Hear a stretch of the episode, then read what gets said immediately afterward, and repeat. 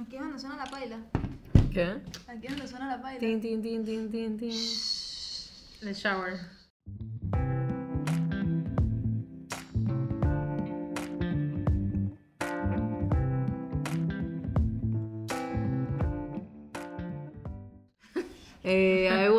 Votemos, votemos en redes si queremos Ay, el sonido de. Bueno, de para las personas la que escucharon regadera. nuestro primer podcast, había un sonido que parecía de regadera, pero en verdad era una freidora. Era una tortilla cociéndose en aceite. Las que lo escucharon nos dirán si entendieron que era La el- tortilla. la tortilla en el aceite o si pensaron que era una regadera. Hay mixed opinions. A mi novia le encanta, la man quiere que regrese el sonido. La mía pensó que era una regadera. Y la Mandy que no lo entendió. La, la mía no podía identificar nada. o sea, La Simplemente que pensó que ahora se dañó. Ella dice que cuántos podcasts no inician con música. Ya. O sea. ¿quieren, ¿quién vota por? Voten en nuestras redes sociales, escríbanos si prefieren la regadera. O la tortilla. O la lo mismo, musiquita, La, o la regadera, musiquita. la regadera, la tortilla, Ah, chucha. la Sí. freidora o la musiquita. Ok, con eso damos inicio a... Con eso damos inicio a este siguiente episodio de Frita y Lista. Mi nombre es Judith. Eso fue Eso sonó ¡Uh! rarísimo, eso sonó rarísimo. Mi nombre es Fer, Como el episodio matutino. Sí. The Morning Show. Carrera de caballos, es que... Y ella es Lorena. Hola. Lola. Esto es un Diversa Podcast Express. late Supuestamente. night, porque son como las 10 de la noche. Sí, esta vez vamos a hacer solamente Lola, Fer y yo. Eh, anteriormente hemos hecho experimentos con voice notes. eh, en la- el episodio anterior tuvimos a una invitada. eh, pero esta vez como Lola se va de viaje el domingo por más de un mes y la vamos a enseñar mucho, pues decidimos grabar antes de que se fuera con un tema improvisado. El tema improvisado fue relaciones tóxicas. Chan, chan. Dun, dun, dun. Un tema de expertise. Sí. Vamos a escribir un libro cada una. Sí, Ojalá no muchas personas se sientan insultadas. Tengo miedo. Saludos. Ojalá las exes no escuchen los podcasts. Vamos a ponerles nicknames para la salud mental de todos. No vamos a mencionar nombres. No vamos a mencionar nombres. exacto. Obviamente. Para empezar, quería saber para ustedes qué es una relación tóxica. Ay, no. Definiciones. Ujú. Lorena. O sea, no dije frase Pero completa. Pero... Etimología. bueno, no me gradué. No lo estudiaste, hermana. Estás para allá. Sí, estudié lo suficiente. Pero no voy a definirlo. Entonces, vamos a definirlo coloquialmente. Para mí una relación Sí, tóxica es. una relación donde ambas partes se destruyen la una a la otra. O se desmejoran, desmejoran su calidad de vida, su calidad emocional, psicológica, está- etcétera. Wow. Bien completo. Maldita Sí, sea, y siento que y siento que siempre Siento que siempre, siempre que hablemos de una relación tóxica, estamos hablando de ambas partes. Eh, la mayoría de las veces. La mayoría de las veces porque normalmente hay una persona que, que ataca o que es como la dominante y que es como la que overtakes y tiene todo el poder. Y está la otra parte que es como, digamos, entre comillas, la víctima.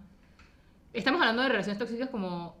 Yo pienso que a nivel emocional porque a nivel como físico ese tipo de abusos mm, yo no podría hablar, entonces siento que eso es otro nivel. Claro. Eso ya es otra cosa, eso es violencia. Sí, no solo es una relación tóxica, es una relación abusiva. O sea, Es violencia doméstica. sí, es violencia doméstica. Ujú.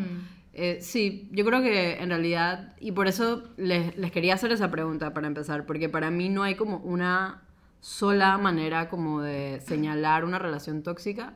O sea, obviamente hay señales así como universales, tipo abuso físico, abuso psicológico, Emocional. em, Emocional. Emocional, que sí, ajá, eh, privación sexual. económica, etcétera. Creo que Definiciones. lo la acaba de buscar en internet. me- Oye, yo estudié Derecho. Mentira, mentira. Y tampoco la, la estoy jodiendo. Ella no, no buscó en internet. Puras dropouts Yo sé que ella sabe Oye, estas cosas. Me falta nada más el examen de inglés. Bueno, eh, podemos quedarnos con que una relación tóxica es una relación donde, una relación donde hay destrucción Ok. mutua. Ujú. Acorde Google es aquella en, en la cual una o las dos personas sufren mucho más de lo que experimentan dicha y placer por estar juntos o juntas. Esa definición está un poco pussy. Y hay una frase, la más bonita. o sea, y hay una frase bastante tóxica que muchas de nosotras quizás conocemos y hemos escuchado de momentos, que es esa que dice, el amor duele.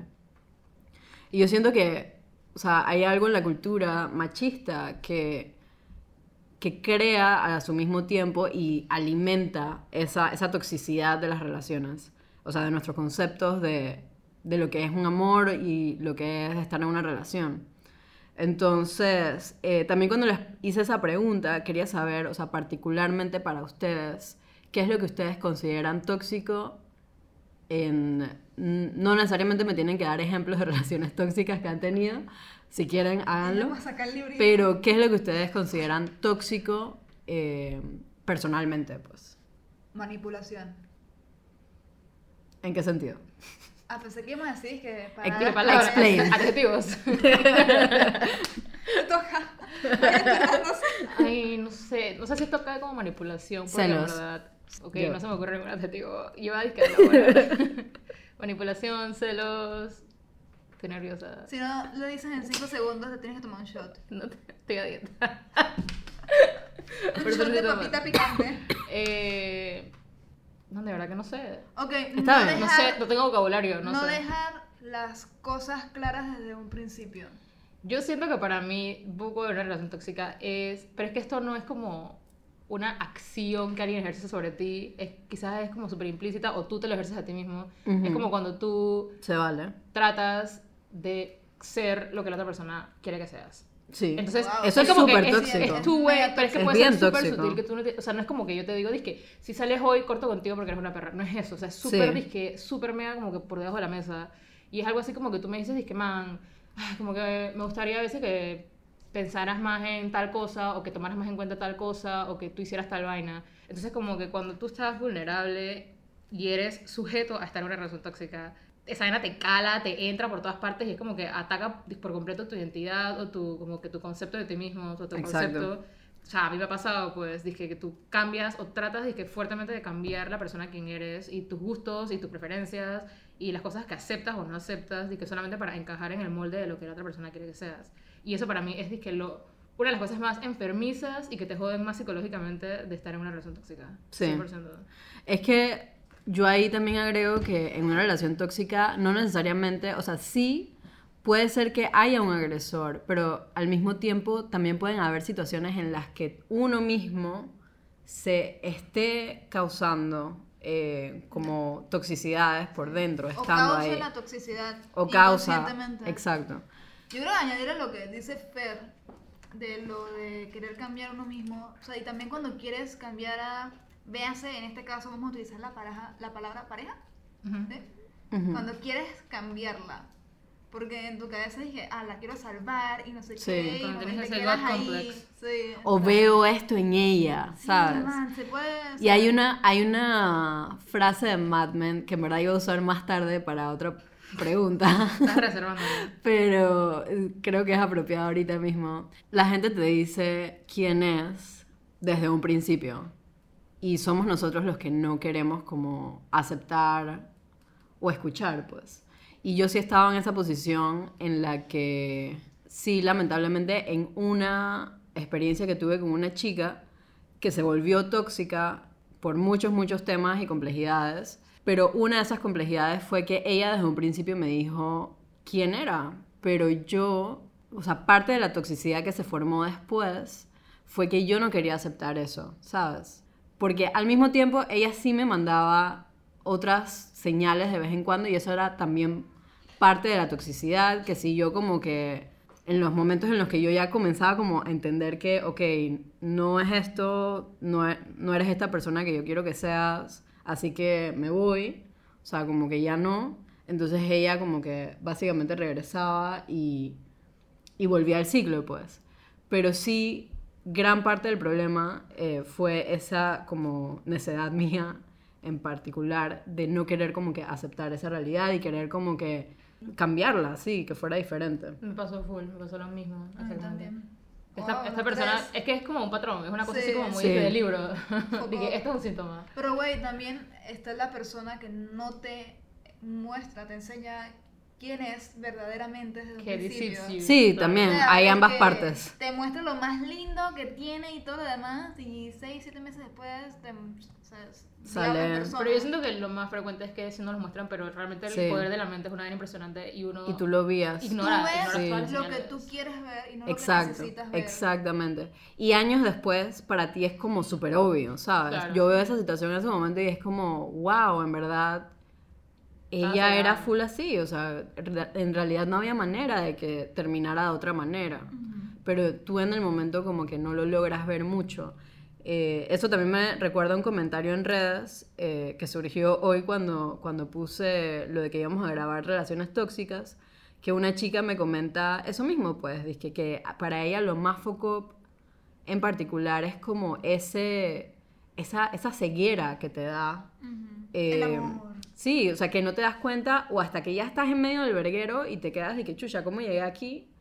O hasta después, de que, man, esa vaina en verdad fue súper más tóxico de lo que yo lo veía. Uf. Entonces, en realidad mi, mi siguiente pregunta era, o sea, ¿cómo, o sea, going back un poquito a la, primera y a lo que me respondieron de, de sus propias como definiciones personales, más allá de las eh, generales, sus propias definiciones de, de lo que es tóxico, o sea, ¿cómo ustedes se dieron cuenta que eso era tóxico para ustedes? ¿Cuál fue ese proceso? O sea, ¿fue fácil llegar a esa conclusión o fue algo que, que tomó mucho tiempo y muchas A mí recaídas? Es horrible de mucho estas tiempo. cosas. Dije, En la medida que puedan responder esto, obviamente Claro. no quiero que Ahora se triggersen final. Sí, al final nos vamos a abrazar, pirijal. Es un tema bastante sensible. Dale, Sí. ¿quieres ir tú primero o yo primero? Voy yo primero, que en verdad está bien puntual. Go ahead, dale. Yo, yo siento que llegar a darme cuenta de que, porque no fue una, o sea, creo que tuve tres relaciones tóxicas. Chiquitas. Toxiquitas ahí. que- Toxiquitas. Abrácenme, toxic. por favor. Nervous laugh. Toxiquita ahí. Un violín pequeño, dale. Tres, tuviste tres, tres toxiquitas. Y no, o sea, y... El violín. Porque, ok, nadie aprende de cabeza ajena. That's a fact. Sí. Entonces yo me literal. tuve que golpear la cabeza tres veces para entender lo que estaba pasando. O más que nada me tuvieron que golpear la cabeza tres veces porque mis amigos y amigas me hicieron un, inter- un intervention. Eso siempre que- sí. también. Sí. No me Que pasó. uno dije, Yo digo, ¿No te pasó? No me pasó. Yo me, yo me caí en un barranco solita. A mí me caí, pero ahí como que me levantaron y yo me volví a tirar. Sí, sí, sí. Lo que iba a decir era que, que los amigos siempre como que Sí. Aguantan man, qué chucha estás tú sigues". haciendo. Y tú dije, dije, Pero it me makes ama. so much sense, tiene es que ama. sentido. Pero, Y los man, manes es y que ella no. tiene esto y le pasó esto de chiquita y yo tengo que estar ahí con ella, o sea, pobrecita. Y yo dije, man, te estás dando unos madrazos inolvidables que a la larga se convierten en aprendizajes. Pero, o sea, creo que puntualmente, o sea, es señales, qué sé yo, emocionales, mentales, físicas, era que no estaba durmiendo. Tenía un nivel de ansiedad impresionante. Estaba abrumada 24/7 y no entendía por qué mi cambio de alimentación también, esto... Y, y siempre era algo como que, o sea, era algo cansón, te sientes cansada. No estás feliz, pero no lo sabes. Sino hasta el final, cuando logras salir, no la primera, la segunda ni la tercera, sino la cuarta vez es que, ah, ok, ah, está una relación tóxica. O sea que para ti es como el desgaste físico y emocional. Fue el desgaste emocional, dark, y, o sea, las, porque durante la relación no lo veía. Claro. Porque no tenía como que a, quién preguntarle cómo debe ser una relación normal, porque yo vengo de padres divorciados y yo nunca vi afecto entre ellos. Entonces, eh, para mí era como que, ok, ¿qué es lo normal o no en una relación? Entonces, yo, por lo general, era esta classic lesbian, es que, man, yo me voy a hacer cargo de ti, y yo te voy a cuidar, y no sé qué, y yo te cocino, y no sé qué. Y que ven para acá, yo te cuido. Sí, man, dije, ¿quieres una sopita de pollo? Y vamos a ver Netflix, vainas así, yo no sé. Pero era tóxico, porque la, la o sea, Se, se volvió muy dependiente, dices. No sé si te Como que quizás tu rol estaba como muy como que reinforced. O sea, como que tratabas mucho de ser, dije, esta cosa dentro de la relación. ¿Cómo así?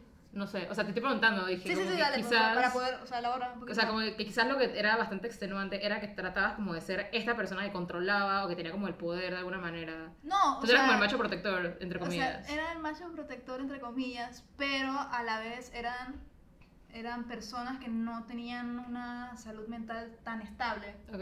Entonces yo dije, man, no, todo, o sea, positiva. Tú pensabas que que- tú ibas a arreglar Ah, todos claro, sus problemas ya. Sí, es ok. que vamos a terapia, no sé qué, y en verdad me estaba jodiendo yo, o sea, Claro. duro. Ujú. Y es algo que puede pasar y no te das cuenta hasta el final. Man, a mí esto va a sonar súper trágico. Es que ta- también pasa que cuando pasan pocos años, como que tú sabes que los recuerdos se distorsionan. Entonces, como Sí. que quizás ahorita lo pienso de esa manera, pero en el momento no fue así, aunque estoy bastante segura que fue parecido.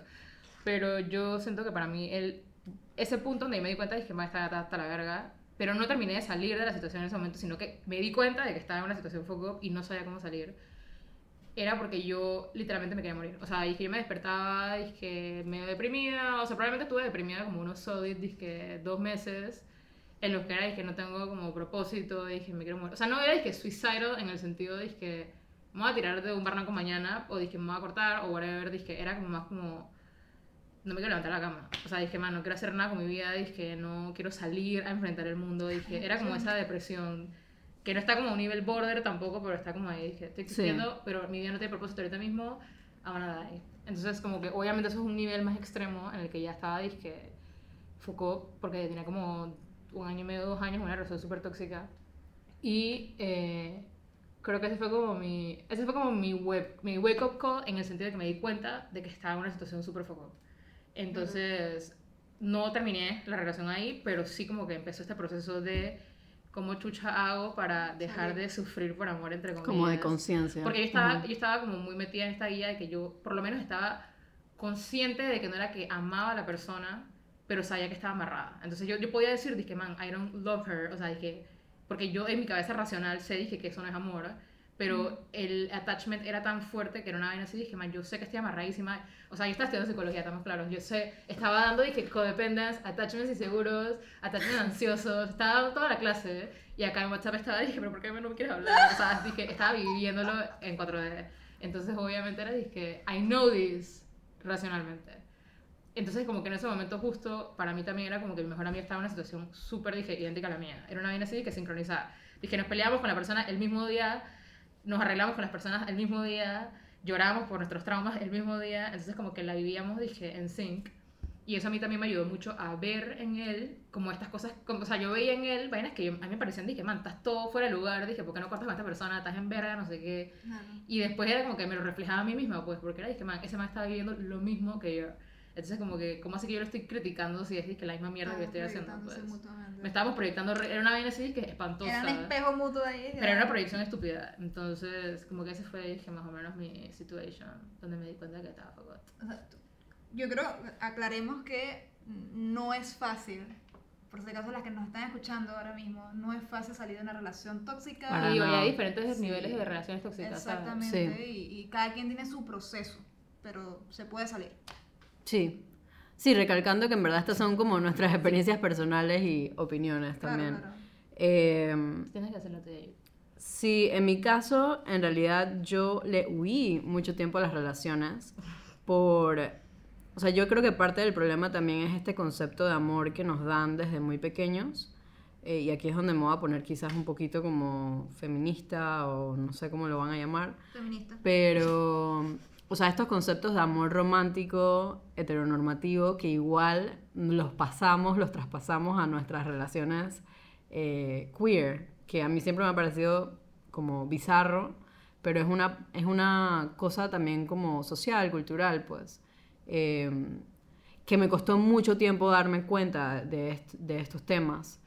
Eh, primero porque, o sea, a mí me daba mucho pánico el amor eh, creciendo y me daba mucho pánico como, como es- este concepto que yo tenía de lo que significaba. Y yo creo que ya más grande me di cuenta que el verdadero problema, y es una guía que yo igual eh, todavía como que estoy en proceso como de definirla, terminar de definirla, pero para mí nosotros como seres humanos como que agarramos estos conceptos abstractos, que esto es amor, esto es una relación, esto significa ser gay, esto significa ser monógamo, esto significa ser poliamoroso o lo que sea, y entonces agarramos estos conceptos y nos y basamos, o sea, y, y los aplicamos a relaciones entre dos o más partes eh, como si ese concepto fuera inmediatamente aplicable a esas personas individuales, ¿sabes?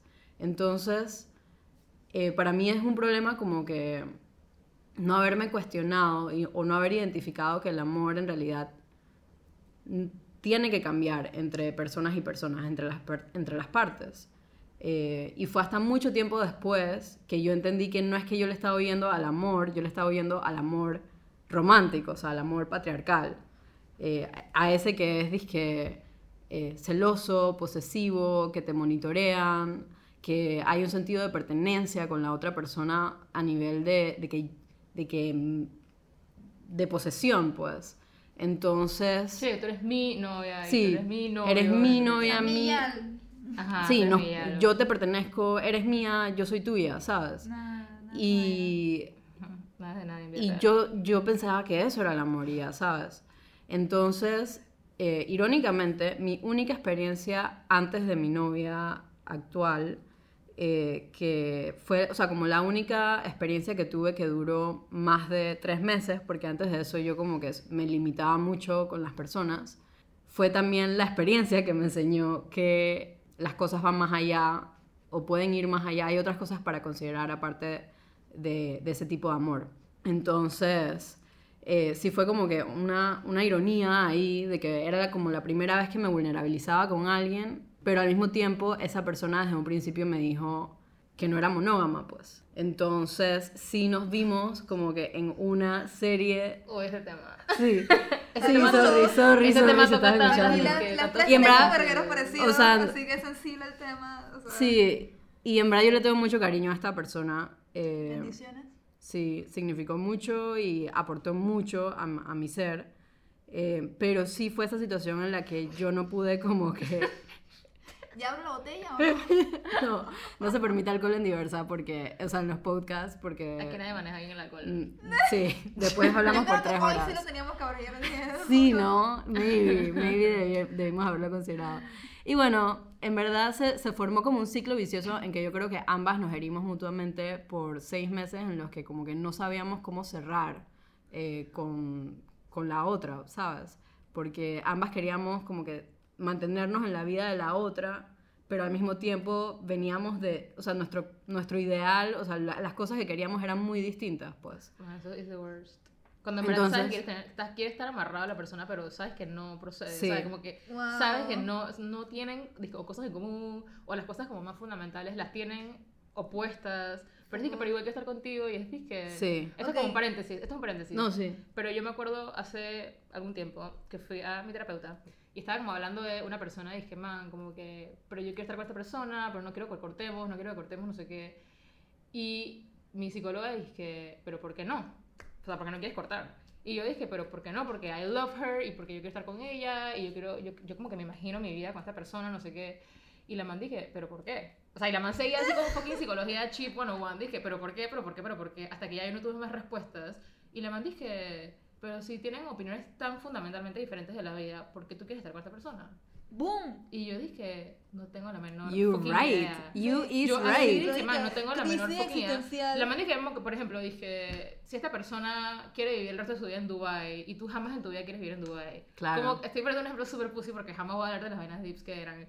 Pero la man dije, o sea, son vainas tan, dije, su existencia entera es completamente dije, opuesta. Sí. ¿Por qué tú quieres estar con esa persona? Así que te gusta de eso. Claro. Y yo dije, no tengo idea Y en de verdad, ni- esto. en, en mi caso, como que era nadie era realmente culpable, pues. Claro. Pero sí se volvió tóxico en el sentido de que no, no podía como que cerrarlo, pues. Eh, y se volvió como que ese ciclo de cierre una y otra y otra y otra vez, casi que por un año entero. Y después de eso, en verdad yo quedé tan desgastada que yo antes de esta persona, como que, a- así como se los había dicho, yo le huía a las relaciones serias, yo me mantenía como que en Tinder, que sí en los bares o etcétera. Y entonces mi Tinder con instinto los bares. en los bares mientras uso Tinder. es que el Después apartamento. un podcast de cómo tener los perros en un bar. No, pero ya concluimos que ninguna de las tres sabe Ay, tirar los. Sí, se. Yo básicamente me emborrachaba en un bar hasta que alguien decidía como... Bueno, la cosa es que... Todo bien.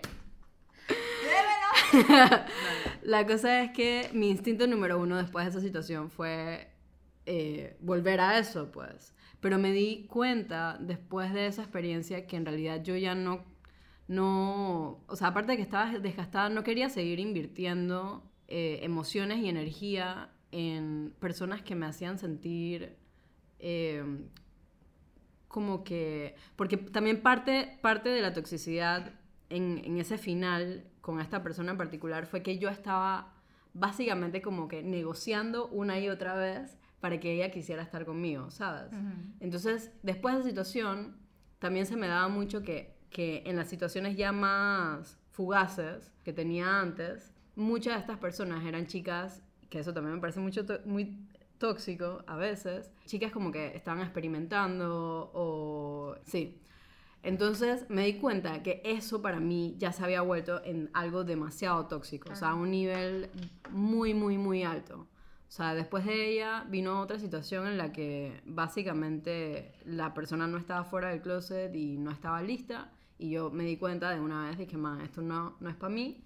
Y después de estas pequeñas circunstancias en las que yo dije, chucha, en verdad he cambiado, ya soy otra persona, básicamente eh, tomé la decisión un día de, no volver como que a, a querer, o sea, como que a invertir energías sin, si, si yo ya podía definir esa señal de que, o sea, simplemente no quería volver a estar en una situación en la que me sintiera que yo estaba arrastrando a la otra persona a estar conmigo, básicamente, ¿sabes? Claro. Es un poco también, o sea, lo que dijiste Nantito, lo que dijo Lola en el podcast pasado, que, que por ejemplo que ella salía con manes que eran o straights o estaban con parejas, hombres, Literal. etcétera, y que en verdad Sí. esa vaina, el daño que eso te hace a ti, no solamente como que emocionalmente en el momento porque uno queda juqueado y estás Sí. todo guillado, no sé qué, también como que a tu identidad y como que psicológicamente es como una guía, dije, pero porque no Es soy tóxico. para ti, ¿sabes? Como que se vuelve toda esta vaina, dije, a tu autoestima y a tu autoconcepto que es súper foco.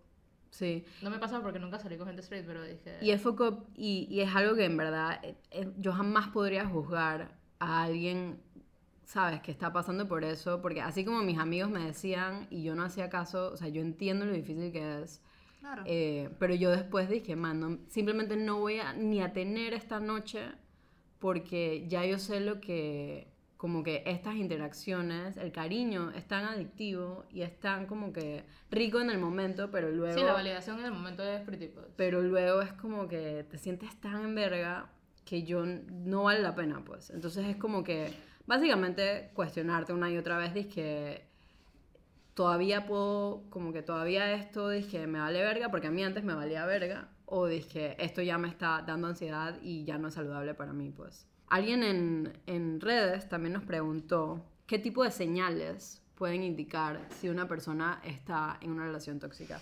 Yo de hecho me metí en internet Señales. para buscar esta parte porque no quería como que, o sea, ya hemos hablado creo que cada una como de señales individuales. Claro, busca pero quería, DSM-5 quería ahí dar como que maybe una... Yo pienso que uno que aunque no lo estés disque buscando ahí, o sea, como que todavía no Sí. está disque la guía. Pero para mí una vaina súper importante de una relación tóxica es la codependencia. Ya sea, que tengo que estar contigo todos los días, o sea, disque emocional, disque que me digas que me quieres todos los días, ese tipo de cosas. Que necesitas la validación constante de la otra persona. Para mí, esa codependencia es un signo seguro de que estás entrando como en territorio tóxico. Porque en el momento en que tú sientes es que no puedo vivir sin ti, o, o no puedo si no me hablas todos los días, o dime que me quieres todo el rato, dije todo el tiempo, todos los no me dijiste buenos días ayer, ¿sabes? Esas cuecadas, que en verdad son signos de inseguridades fuertes que se pueden convertir en una codependencia más fuerte. Entonces, hay gente que es más o menos propensa a ese tipo de cosas. Yo sé que yo soy 100% propensa a caer en esos ciclos viciosos y constantemente me estoy checking. Cada vez que digo de relajito, dije, tú me amas, pero dime que me quieres. Cada vez que lo digo en voz alta, me quedo, dije, ser tan peri. O sea, como que, ¿sabes? Como que yo misma me digo a mí misma, dije, man, no está cool, dije, entrar en ese ciclo, porque ahí es donde uno se amarra a la gente. Después, si te dejan, estás hasta la verga, Sí. no sabes qué hacer con tu vida porque toda tu identidad se ha enrollado a tu relación y no hay una persona separada de la relación en la que estás. Sí. Entonces, cuando esa línea se borra, ya es, dije, no es que sea una relación tóxica, pero quizás estás teniendo patrones tóxicos dentro de una relación. Yo lo llamo, yo lo llamo estar to- eh, ligados a conceptos de amor romántico, que suena muy teórico, pero... Hashtag feminism. Pero, pero al final para mí es eso, sinceramente. O sea, en mi caso particular. Yo creo que eh, agarrando por ahí esa línea, también es cuando esa persona tóxica eh, te separa de tus amistades. sí, Bueno, eso ya es un nivel super cuando te aislan. Sí, eso ya es, dije, abusive. Eso ya es No, de pero Very, very- o sea, sí. o no puedes ir a un parking si no estás con tu pareja Claro. o esa, esa persona te dice que man, tu amiguita o tu amiguito mm, te- en verdad es mala influencia para ti o no sé qué, y va Ajá, metiendo ok. que las las lianas de la manipulación ahí foco y te va separando de todo el mundo, de tus amistades y familiares, porque que tú, esa persona sea el centro. Eso es claro, una- eso es una- para mantenerse en el centro. Eh, sí, me hizo pensar como en una otra frase. Este es dizque, el episodio de, Ya, las frases. Yo de jamás dije. fucking libro, mana. Sí, no sé por qué de la nada estoy pensando tanto en estas vainas. Hay que suavizar el tema con quotes. Cultura popular. Eh, Bojack Horseman, no sé si alguien lo ve. Yo Yes. amo ese fucking show, es el mejor del universo. Y hay un momento en que uno de los personajes dice, cuando uno está enamorado, todas las banderas, no, cuando, todo, cuando uno está enamorado y ve a alguien con eh, el filtro rosa, el rose tinted glasses, todas, todas las banderas se ven blancas. Wow. Entonces, eso está, o sea, ese, ese quote para mí es como bastante, o sea, fuerte, bastante fuerte y bastante como explicativo de lo que hemos dicho. Em, o sea, yo siento que en mi relación actual, por primera vez estoy en una situación saludable.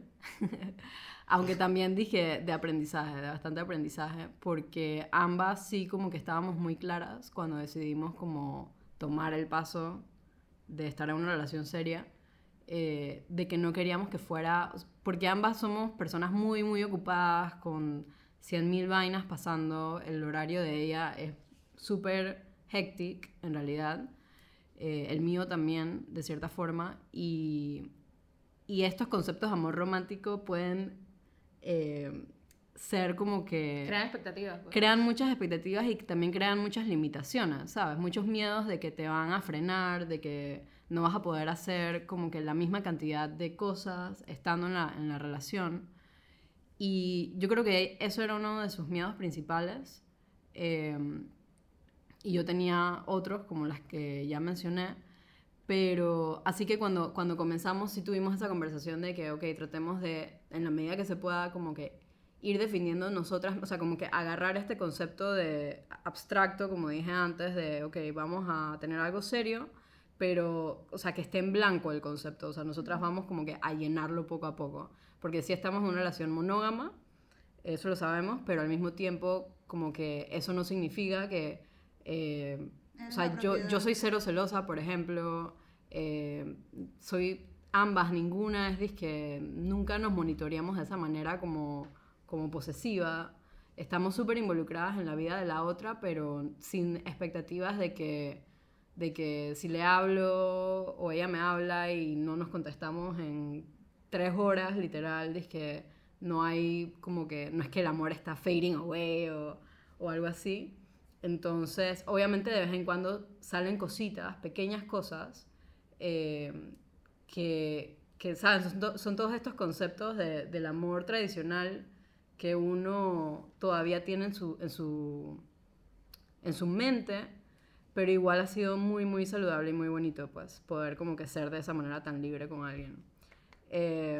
Así, así, round of applause. pero bueno, quería, quería como que hablar de lo que encontré en internet eh, acerca de las señales, como para contestar específicamente la pregunta. Ok. Eh, algunas creo que ya las hemos dicho. Eh, el, el- website de pride.com dice que eh, pueden haber 10 12 señales eh, de una relación emocionalmente abusiva. ¿Las vamos a leer todas? Eh, no, pero son chiquitas, solamente los no, no, El títulos. título. Ajá, exacto.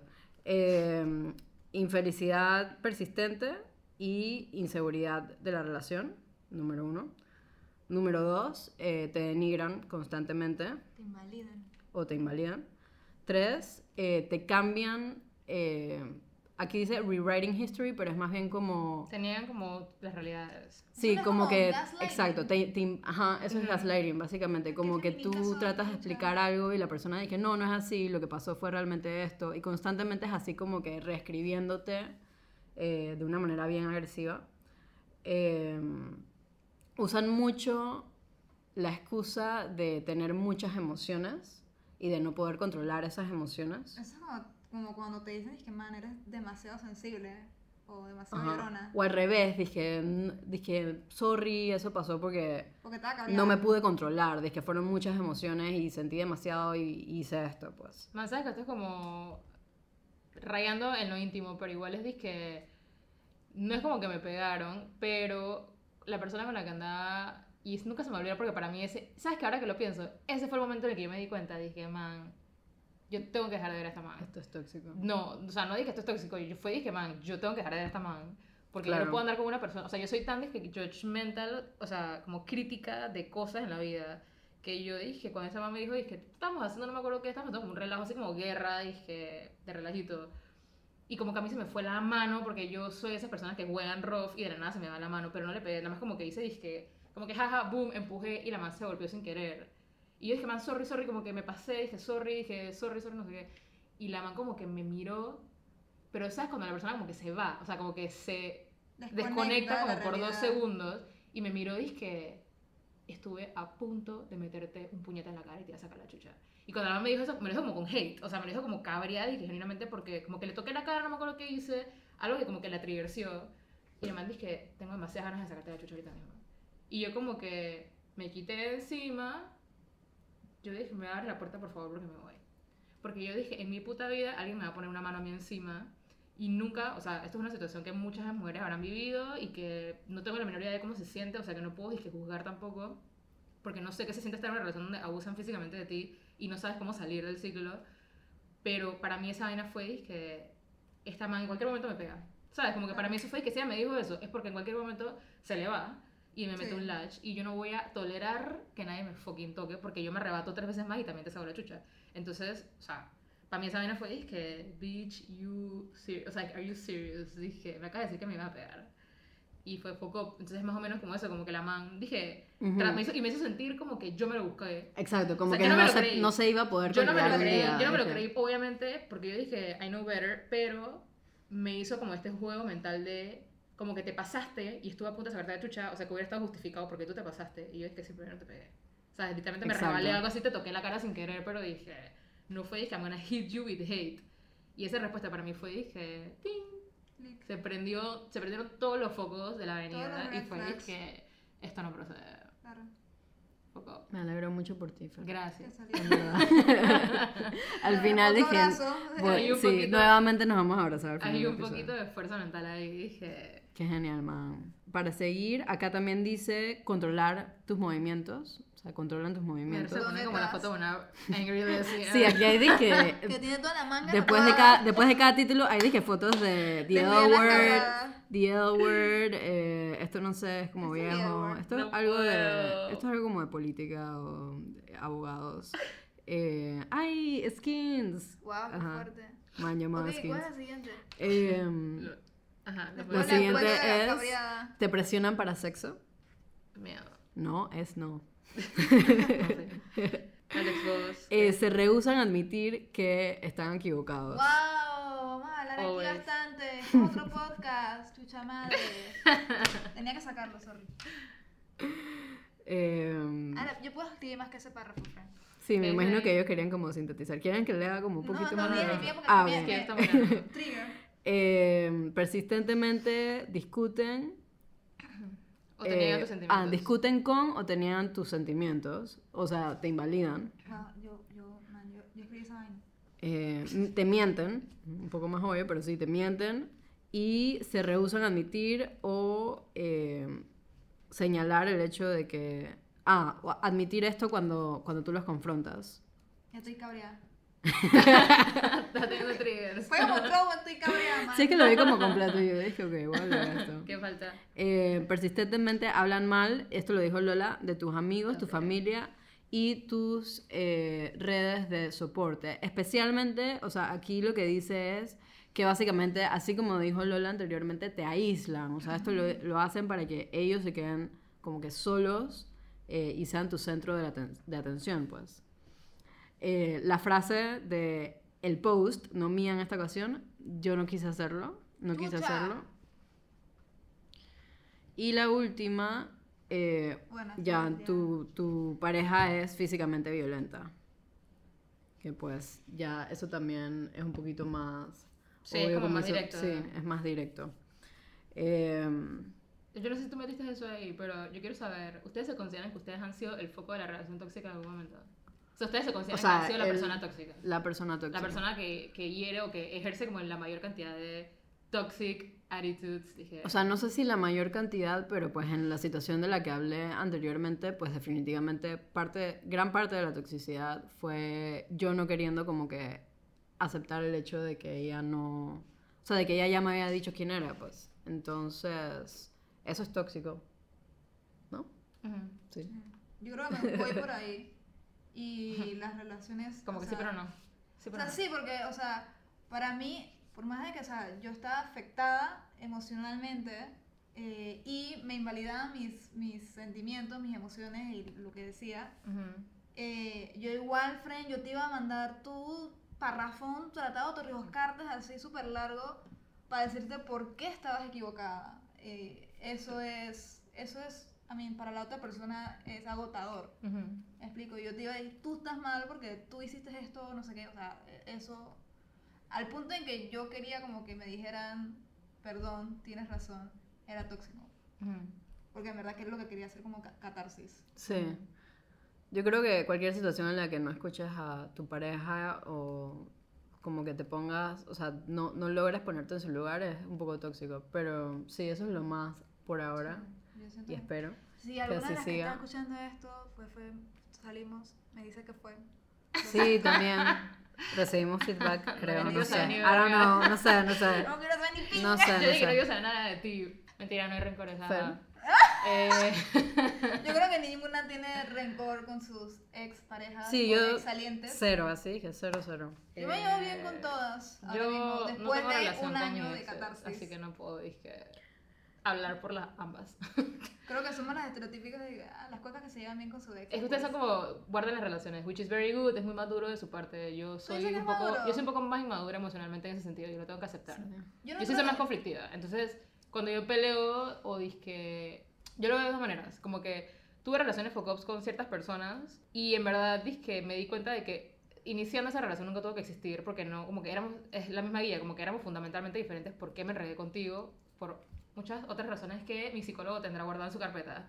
Pero eh, después ahora que lo pienso es de que ¿por qué tener una relación con esa persona? O sea, no, no, tenemos que ser amigas y que no tenemos nada en común. O sea, como que no me llevo bien con esa persona. ¿Me explico? Entonces, como que ¿por qué querrías tener una relación cordial con esa persona? Cuando digo cordial me refiero como de que nos podemos encontrar y echar cuento. I don't give a fuck porque en verdad es que no quiero ser tu amiga. Pero sí me gustaría poder llegar al nivel en el que por lo menos nos vemos y es de que, hey, hola, ¿qué tal? Pero hasta el sol de hoy en mi vida es de que Pero eso no es con mis inmadurez. exes es de que no nos determinamos. O sea, es que nos vemos y es de que nos vemos y es que, ok, bye, nos volteamos y para el otro lado. A pesar de que hayan pasado como 3, 4 años. Estamos claras. Digo, pero es tu manera de. O sea, no es inmadurez, sino que simplemente Sí, no te quieres Digo, hablar con tu yo siento ex. que no hay ningún tipo de obligación con nada. O sea, no es que. Ah, O sea, yo digo que Spree tiene su parte en su lado, en el lado de ustedes, porque Panamá es bien pequeño. Sí. Ay, Entonces, chucha. Digo, es que... dentro de ese Ujú. panorama es más cómodo poder tener una relación cordial con la gente cuando tienes conflictos. Claro. El punto es que yo desde que estoy chiquita he sido así, que me peleo contigo, te palabra no vales más nunca en tu vida. Y, y siento, o sea, no es como ese remor- no es, no es como ese rencor, dije que estoy todo el tiempo pensando, dije que fucking odio, no sé qué. Pero si te veo por la calle es dije no, o sea, ¿por qué me saludas? ¿Sabes? Dije yo no, no, dije no existes en mi mundo, ¿por qué, Claro. ¿por qué nos vamos a saludar si no existimos en el mundo de la otra persona? Entonces yo pienso mucho así en general con muchos tipos de relaciones que he tenido con gente. Entonces por eso yo digo que como que siento que es más saludable, dije, ser cordial y polite, dije, hola, ¿qué tal? Adiós. Pero eso así no funciona en mi mundo.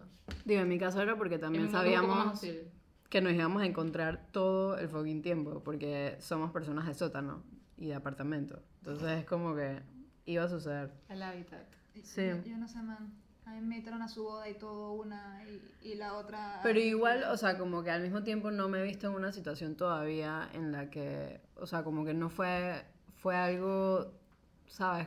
No estaba en una situación de una relación de años yo y luego terminar con esa persona, o sea, como que no estoy segura si yo reaccionaría de esa Sí, misma manera. Es que todas las relaciones que he tenido así. han, sido, dije, más de un año. Exacto. Entonces, no, no, no creas tampoco que, que Soy muy madura, que es- no, no estoy muy segura. Y bueno, ya para cerrar, porque se nos acaba el tiempo, esta vez puse una alarma. Eh, Creo que antes de que suene. Quería, solamente para terminar, lo de eh, que cada una dijera el sello diversa del mes.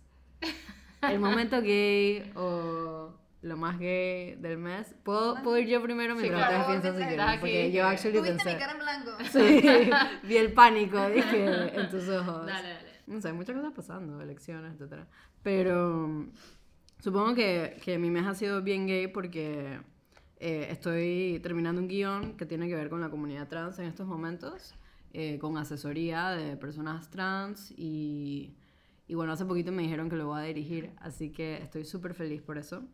Eh, ojalá pueda como que hacerle honor y eh, hoy literalmente escribimos la palabra fin, así que estoy como que súper súper fresca con la emoción de eso y, y el feedback que hemos recibido ha sido súper bonito y súper bueno, así que ojalá en, cuando se recree en dirección y todo lo demás pueda como que eh, verse súper bien. Si no, no les aviso cuando se estrene, si, si queda mal. así que, ¿y ustedes? Dale tú, Eh. no tengo nada. I got nothing. Ok, supongo que esto puede ser, like, ¿Música? ¿No? Dale ah, tú. Tengo una pecada que vi hoy, pero es súper X. Dale tú. Eh, Gentleman Jack. Ahora eh, me voy a estudiar a California, café, y voy a estar en San Francisco y me invitaron al... Pero, ¿cómo lo digo en español? Eh, Museo de la Historia LGBTIQ+, y eh, a los coffee shops dirigidos por mujeres lesbianas, eh, mujeres trans y queer y, y todo porque tienen como una comunidad. Genial. This is the gayest thing que you've done. Ah, yes. Qué pretty. Siento que voy a Estoy regresar celosa. como que en un avión gay. Yo también quiero ir a coffee shops de lesbians. Estoy emocionada porque en mis sueños abrir un like queer coffee shop en Panamá. Dije y que todos nos sintamos como que ah, seguros en un espacio. Queerios. Qué genial. Estoy. Mm, esto está súper gallo. Esto no es tan divertido como lo de Lola. Pero, Puedes cortarte disque primero. Oye, esto. Para que no la disque. Yo soy la disappointing. Mi vida no es tan gay como la de ustedes. No tengo proyectos tan homosexuales. Pero bueno, aparte diversa. O queer, Eh, porque el mío en verdad es LGBT. Fue- perdón, bueno, si no, save it. Eh, hoy estaba viendo un video de YouTube de esa man que Shannon. ¿Quién es Chano? ¿Quién es Shannon? No tengo ni idea. No llegado tan profunda la cultura. Tu pop. referencia de que went Esa man que now our is living, whatever. Es una man que Ah, yo sé, yo, yo de hecho sí sé. Que andaba, es Wow. una man que es una flaca bonita que andaba con una man que Cami, que es una fula. Sí, sí, sí. Y ya no andan hace mucho tiempo. Yo Entonces sé. la man Aquí está... es donde me hace sentir Yo vi como como un mes, un mes de YouTube en mi vida. Cuando... Ya yo tengo mucho tiempo que ya no veo de eso en youtubers, creo que es porque ya superé que soy gay. Sí, exacto. Así que ya como que superé esa etapa de mi vida, ahora veo cosas de fotografía, pero a veces ocasionalmente me salen en mi home. Dije, new YouTube video from fulanita. Así que puse el video de la man y la man estaba hablando sobre porque ya no publica sus relaciones en redes sociales. Y obviamente me puse a toquear y que la man anda como una man que es famosa y que es Fletcher y que canta y que yo puse una canción de ellos en diversa. Y eso fue lo más gay de mi vida. que, tu, Que volviste, que tuve un search free que la relación de las manes. que volviste a YouTube. En mi- Volviste a gay Wow, YouTube. Volví parcialmente a YouTube en mi hora de almuerzo. las, YouTube, las lesbian YouTubes. Quiero que YouTubers. sepas que literalmente esto fue lo que hice en mi hora de almuerzo. Oye, ¿cómo se llama la man? Que siempre sale con una con una, una snapback y Rose and Raciel. Rosie. Ah, y no. Esas son las otras. I swear to God que no es porno. La O sea, otra pareja de o sea, women que vi que, que que a todas por las de Los. Ángeles, no entendí. Todas salen en bra, literal, en su cuarto y una snapback. Sí. Y tiene, disque, ¿Qué? creo que es italiana. Eh, Ay, ¿eso cuál es ella? eh, tiene una gallosa. es horrible, Ar- Ar- Ariel se llama. Ariel ella. Scarcella, una vaina así. Yo te dije que te acuerdas clarito. ¿Sí es Ariel? Sí, es como Jersey, sí, madre Es es Scar- berrache. Scarcella, una vaina así, Sí. italiana. Sí, pero no es la que estoy diciendo yo. ¿No? La que estoy diciendo es bonita. No, esta man es como Tumblr lesbian. Ajá, una to- Y esta man es que esos son mis, esos son mis referentes culturales de YouTube. en Bueno, cuanto entonces de punto volviendo a cortando y volviendo. Es que sí, eso fue. Shannon y Fletcher. que Pensé son que iba a decir algo más. ¿no? What a month. Lleno de actividades. Y este domingo las elecciones, de las que no vamos a hablar. Ay, porque chucha estamos madre. en crisis. Estamos en crisis, eso es todo. Ahora sí voy a abrir la Pero, botella. ¿será que subimos esto antes de las elecciones o después? ¿Qué hacemos con el podcast? No, porque acuérdate que todavía falta el otro episodio. Tienes razón. Ok. Sí. Ya a pasaron las como- elecciones, ganó. Vamos a hacer una polla Ok. Eh, ok, ok, ajá. Cinco palos para ¿Quién dice aquí? podcast. ¿Quién dice aquí? Yo Ok, digo que cinco va a palos. ganar. Ah, no, pero vamos a apostar que, o sea, por qué ¿Cuál es su candidato o candidata? Porque... ¿O quién quisiéramos que ganara? ¿Quién No, quisiéramos no, no. que ganara? ¿Quién quisiéramos y quién, ¿Y quién, quién va a que- ganar? ¿Quién Ah, va a dale, ¿Quién ganar? dale. sienten que va a ganar? Dale, ¿Cuál es la- ¿Cuánto va a ser la that. 5 dólares, 5 Haga- dólares. Hágalo más interesante. No, pues, 5 dólares. Cinco palos. Eso fue lo mismo que hice para Game of Thrones. Cinco palos y una pinta. Aposté 5 dólares. Puede ser gluten free. Sí, cinco palos y una pinta. O sea que serían 10 dólares y dos pintas lo que nos ganamos, sí. 15 dólares.